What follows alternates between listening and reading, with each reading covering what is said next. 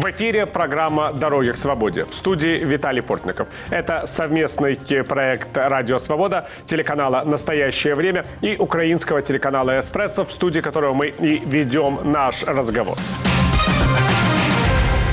Впервые в истории взаимоотношений между Российской Федерацией и Республикой Армения посол Армении в Москве был вызван в Министерство иностранных дел России, где ему вручили ноту протеста практически за все прегрешения с точки зрения российского МИДа, разумеется, последних недель. Это и учения миротворцев, которые Армения проводит вместе с Соединенными Штатами. Это и поездка супруги премьер-министра Армении в украинскую столицу. Это, очевидно, и высказывание главы армянского правительства, который усомнился в правильности ставки на Москву в вопросах обеспечения стратегической безопасности Армении. Что же происходит на самом деле в отношениях Армении с Россией и с Украиной. Причем на фоне возможной новой эскалации на Кавказе. Насколько можно рассчитывать на то, что внешнеполитический курс Армении будет меняться, и это будет, в свою очередь, содействовать мирному урегулированию ситуации, которая за долгие десятилетия сложилась во взаимоотношениях Армении с Азербайджаном и Турцией. Ответы на эти и другие вопросы мы будем искать в студии с нашими гостями. Из Еревана с нами связывается Рубен Маграбян, армянский политический эксперт, вице-председатель партии «За республику». Здравствуйте, Рубен. Приветствую вас, Виталий. Спасибо за приглашение. А из Киева с нами на связи украинский политический обозреватель Марат Акопян, руководитель интернет-издания «Аналитика ЮЭНЕТ». Здравствуйте, Марат. Здравствуйте. Но прежде чем мы начнем наш разговор, сюжет о том, как развивалась э, ситуация в последние недели, как э, развивалась ситуация в отношениях, связанных с Арменией и Россией, и с Кавказом в целом. Обострение отношений между Ереваном и Москвой происходит на фоне кризиса в Нагорном Карабахе и угрозы эскалации на армяно-азербайджанской границе. Тысячи армян за последние месяцы неоднократно выходили на улицы Еревана, требуя снятия блокады Лачинского коридора. Через него проходит единственная дорога из Армении в Нагорный Карабах. Дорогу в середине лета перекрыли азербайджанские пограничники и согласились пропускать через нее гуманитарные грузы.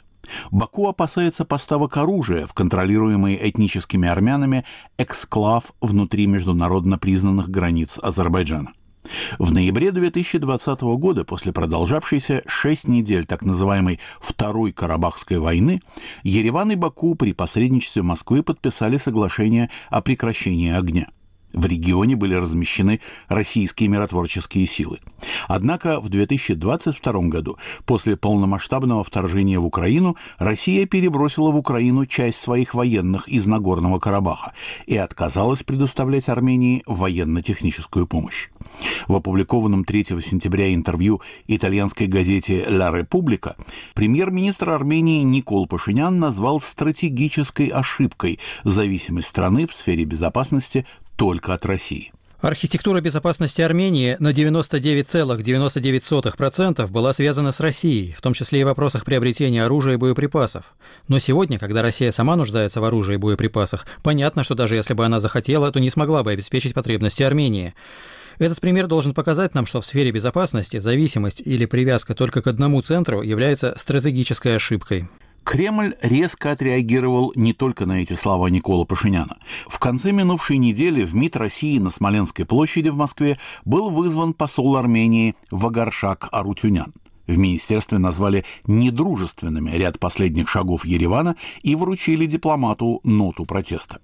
1 сентября армянские власти запустили процесс ратификации Римского статута Международного уголовного суда. Этот суд в Гааге в марте 2023 года выдал ордер на арест российского президента Владимира Путина, обвиняемого в незаконной депортации украинских детей в Россию. Кроме того, накануне Украину посетила супруга армянского премьера Анна Акопян. Она привезла гуманитарную помощь и приняла участие в Киеве в ежегодном саммите первых леди и джентльменов. Но больше всего в Москве обеспокоены усилением сотрудничества Еревана с Вашингтоном. С 11 по 20 сентября в Армении проходят совместные с американскими военными учения. Эти маневры и фактическое замораживание отношений Еревана с Организацией договора о коллективной безопасности в Индии в рамках участия в саммите стран Большой Двадцатки в Нью-Дели прокомментировал министр иностранных дел России Сергей Лавров. Нас это вызывает сожаление, действия армянского руководства. Мы об этом сказали. И вы упомянули ОДКБ. А, конечно, такая договоренность, о которой было объявлено, про учения армяно-американские, она выглядит тем более странно, что уже два года, как Армения отказывается участвовать в учениях ОДКБ продолжающая оставаться членом возглавляемого России Военного союза Армения, не только игнорирует маневры с участием стран ОДКБ, но и в начале сентября отозвала из этой организации своего посланника. Таким образом, армянские власти реагируют на невыполнение России обещаний как гаранта безопасности на Южном Кавказе. По истечении мандата российского миротворческого контингента в 2025 году Ереван будет добиваться направления в Нагорный Карабах многонациональной миротворческой миссии Организации Объединенных Наций. Пока же, как заявил премьер Никол Пашинян, власти Армении обратились к ООН с призывом не допустить эскалации в регионе. Ну вот, собственно, знаете, я хочу к вам, Марат, обратиться для начала, потому что действительно приезд э, супруги премьер-министра Армении госпожи Акопян в украинскую столицу – это такое беспрецедентное событие в армяно-украинских отношениях за последние я бы сказал, годы. О месяцах российско-украинской войны можно даже не упоминать. И в Киеве, разумеется, всегда с очень большим подозрением относились и к сотрудничеству Армении с Россией, к тому, что Армения не осудила агрессию России против Украины, и к тому, что никакой помощи Армения Украине не оказывает. Насколько вот то, что госпожа Копян прибыла в Киев с гуманитарной помощью, это некое изменение ситуации? Или, может быть, это просто сигнал, который может ни к чему не привести? знаете, это очень долгожданный визит для нас и очень символичный. Для народа, который пережил геноцид, э, посещение Бучи придает особый смысл – Первая леди Армения также посетила мемориал э, памяти жертв детей этой войны, где она, кстати, упомянула слово «война», которое не все стратегические союзники Украины, не все постсоветские страны это слово высказывали. Армения является формальным союзником России, что всегда бросало тень, особенно в отношениях э, с Украиной. То, что сказал премьер Пашинян, это внушает большие надежды, что наконец-то, вот с моей точки зрения, армянские власти возвращаются к отстаиванию своих интересов, именно интересов независимой Армении, а не сателлита России, который все эти годы прошлые власти делали из Армении которая и в плохом свете представляла Армению и на внешнеполитической арене, да и в отношениях с бывшими постсоветскими странами. Рубен, вот скажите, на самом деле мы же прекрасно понимаем, что когда супруга премьер-министра Армении едет в Киев, это не может не вызывать в Москве откровенного бешенства. Страна, которая в АДКБ, страна, которая в Евразийском Союзе, страна, которая с точки зрения безопасности армянского населения в Карабахе тоже должна учитывать российские интересы, направляет, ну, я бы сказал, первую леди, ну, вторую леди, хорошо, с точки зрения протокола Армении, в украинскую столицу на форум первых леди и джентльменов, и там, э, разумеется, разумеется, госпожа Копян не может не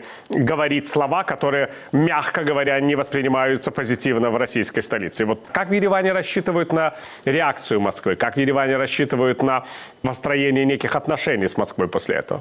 Реакция Москвы была полностью ожидаемой, истерической. И нужно констатировать, что сейчас Армения переживает такой этап переосмысления реалий, которые уже сложились, и реалий, которые складываются по ходу преступной войны России в Украине. Армения фиксирует общность целей, интересов и ценностей партнерами и приходит к выводу, что из всех этих трех показателей ни один не про Россию. Более того, Россия в Армении и на Кавказе морально-политически. И исходя из этого, премьер-министр Армении просто констатирует не выражает сомнения, а именно констатирует, тот курс, который проводится ими, а также тот курс, который сам Пашинян проводил до этого, это стратегическая ошибка. А что такое стратегическая ошибка в сфере безопасности? Это означает ошибка, которую немедленно нужно исправлять по той простой причине, что неисправление уже представляет свой экзистенциальную. Идти вперед это вызывает страх, но делать шаг назад – это очевидное самоубийство. Вот из этого и нужно выбирать, и мое убеждение в том, что нужно просто идти вперед дальше. Да, Марат, скажите, но с другой стороны, если мы говорим о том, что Армения понимает, что она совершает стратегическую ошибку с Россией, но что ей может предложить сейчас Украина, которая сама находится в серьезной войне? Ну, кроме, скажем так, моральной солидарности. Визит в Украину – это некий маркер, что Армения возвращается к своим истокам, к той цивилизации, с теми странами, которые есть общность. Это и религия, и культура, и история, и естественные союзники. Если мы посмотрим на союзников Украины, это естественные союзники Армении. То, что долгие годы Россия пыталась Армению извлечь из внешней политики, из, из внешней среды, это все играло отрицательную роль. Но все-таки благодаря диаспоре, благодаря многовековым связям Армения все-таки не потеряла контакты с Западом. И мне кажется, при желании, при государственной воле, политической воле, это очень легко будет восстановить. Речь не идет только об одном направлении. Армения должна выстроить новую архитектуру безопасности с теми странами, которые могут ей в этом помочь. И в данном контексте то, что учение в Армении, э, учение в Украине стартуют в один и тот же день, мы видим некий сигнал, в том числе от Запада, что Запад принимает шаг Еревана. Тут единственное, что осталось быть последовательным. Благодарю. В эфире программа «Дороги к свободе». Вы можете слушать эту программу в нашем радиоэфире и смотреть на телеканале «Настоящее время». В студии Виталий Портников. Наши гости сегодня – политический эксперт э, Рубен Миграбян и обозреватель Марат Акопян. Мы обсуждаем вероятность изменения политического курса Армении, обсуждаем ситуацию в регионе, ситуацию в армяно-российских и э, в армяно-украинских отношениях. И вот тут я хочу спросить у вас, Э, Рубен. Ведь на самом деле есть э, совершенно очевидный момент, связанный с тем, что если Армения действительно стремится к каким-то новым отношениям с Западом, и, кстати говоря, к новым отношениям с той же Украиной, сразу же возникает вопрос международного права.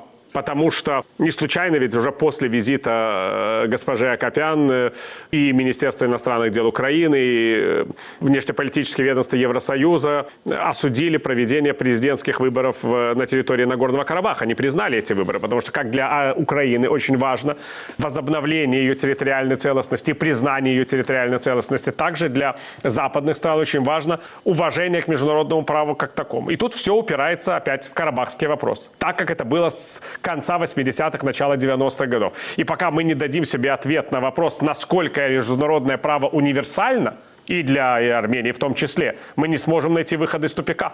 Безусловно, это так. И на данный момент мы имеем базовый консенсус между Арменией и Азербайджаном. Касательно того, э, что Армения и Азербайджан договорились о том, что обоюдно признают территориальную целостность друг друга на основе Алматинской декларации 1991 года. Напомню, речь идет об административные границы между бывшими советскими республиками обретают статус межгосударственных границ. И это фактически стало таким универсальным правилом игры на всем постсоветском пространстве. И это как раз то, что Россия нарушает перманентно. Исходя из этого, эта договоренность была достигнута. На основе этой договоренности Армения зафиксировала свои границы, пригласила на эти границы наблюдательную миссию Европейского Союза. И это то, отказаться от чего требует российская пятая колонна и шестая палата в Ереване. Вот с этим мы имеем дело. Самого Нагорного Карабаха. Армения также ратует за прямой диалог между Баку и Степанакертом по повестке прав и безопасности армян Нагорного. И здесь есть очень большая загвоздка. Потому что Азербайджан говорит, что это его внутреннее дело, и правовые механизмы Азербайджанской республики достаточны для того, чтобы считать эти права и безопасность гарантией. Но проблема в том, что там просто на государственном не ведется дискриминационная политика в отношении армян, начиная от вординга, да, то есть вербального э, такого отношения и э, кончая тем, что фактически об армянах говорится там на языке Альфреда Розентета. Ну, справедливости ради, Рубен, согласитесь, что в Армении об азербайджанцах тоже не говорят на каком-то поэтическом языке. Ну, скажем так, э, речь идет об армянах Нагорного Карабаха. Но на государственном уровне этого не делают.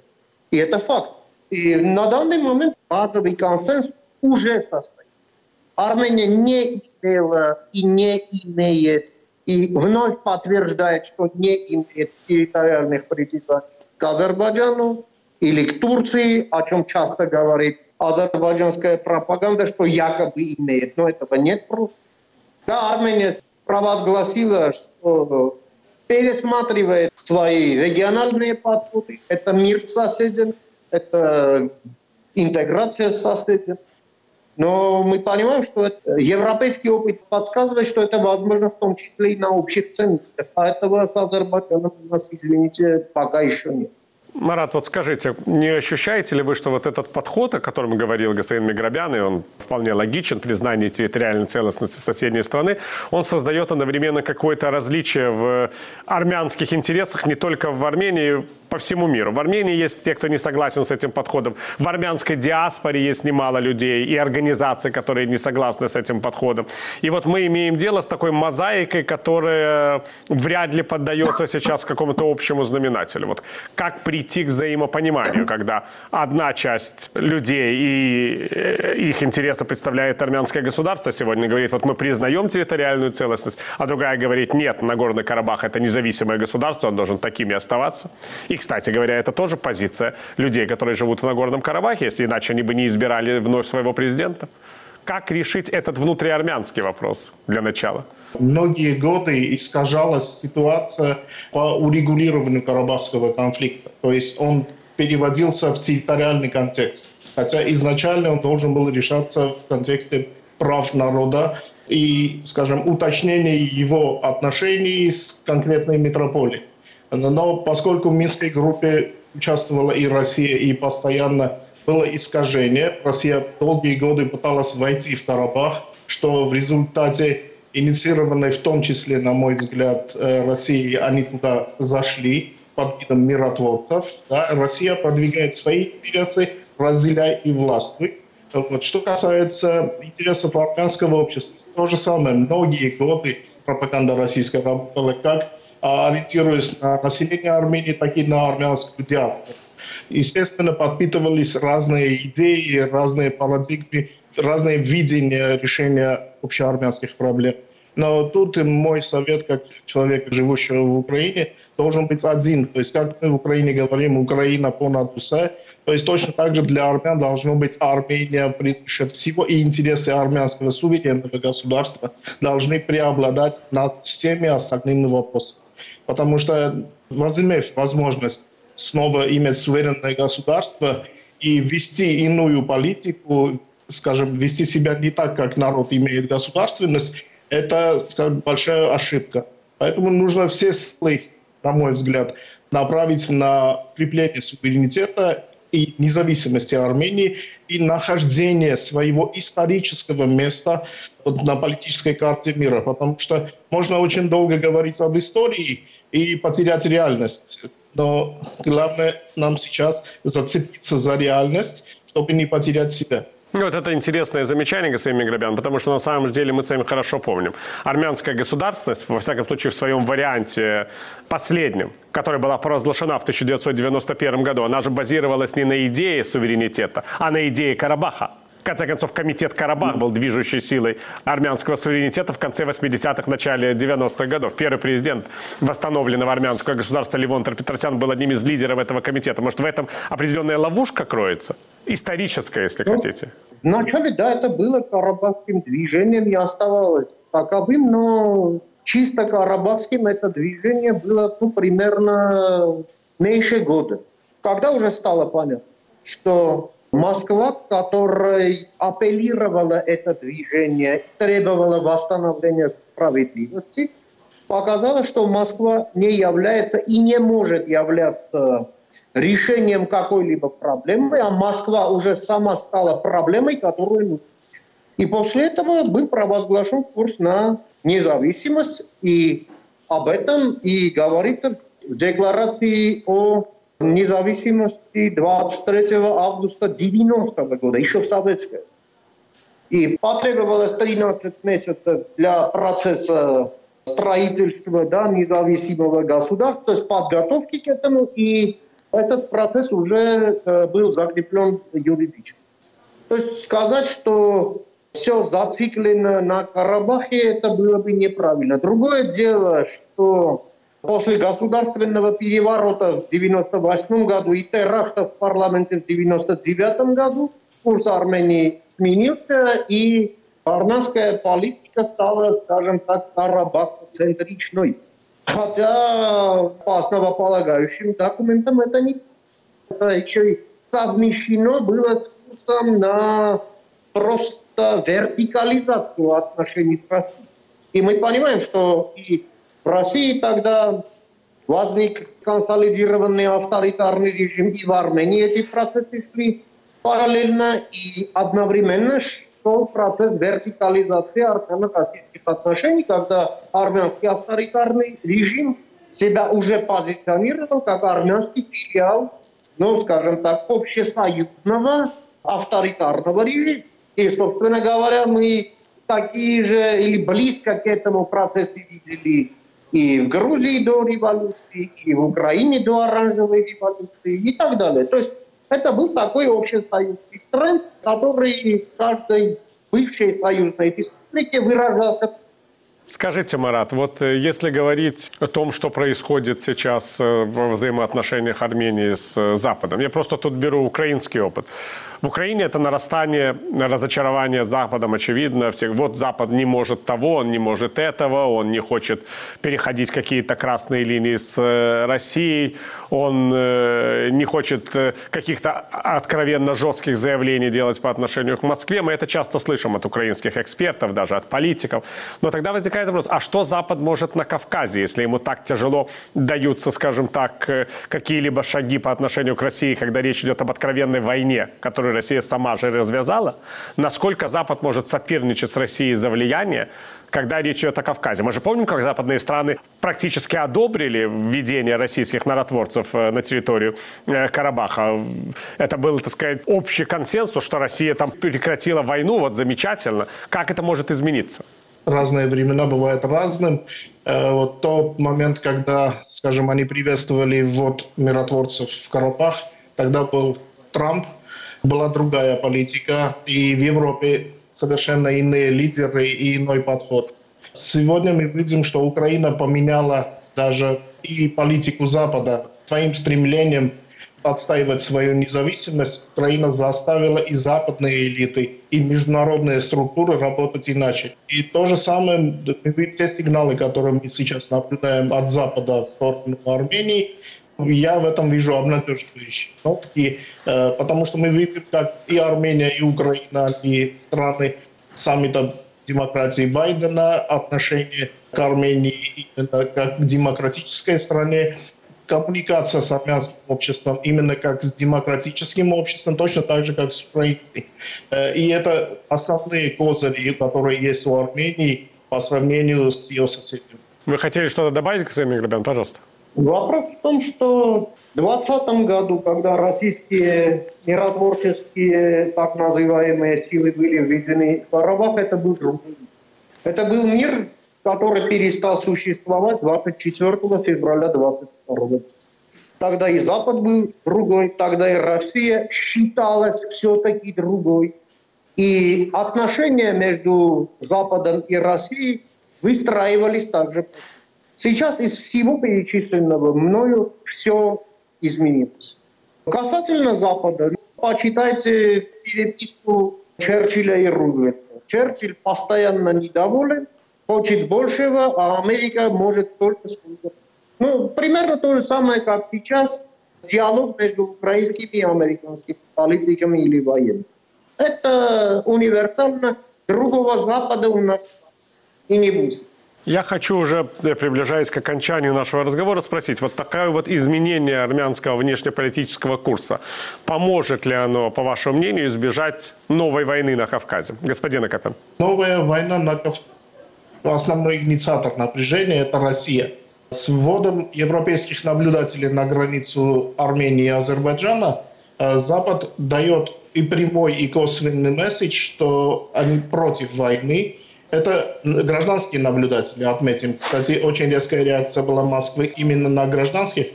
Хотя очевидно, что если они там стоят по взаимному соглашению с Азербайджаном, я себе представляю, что там будет между ними какой-то конфликт.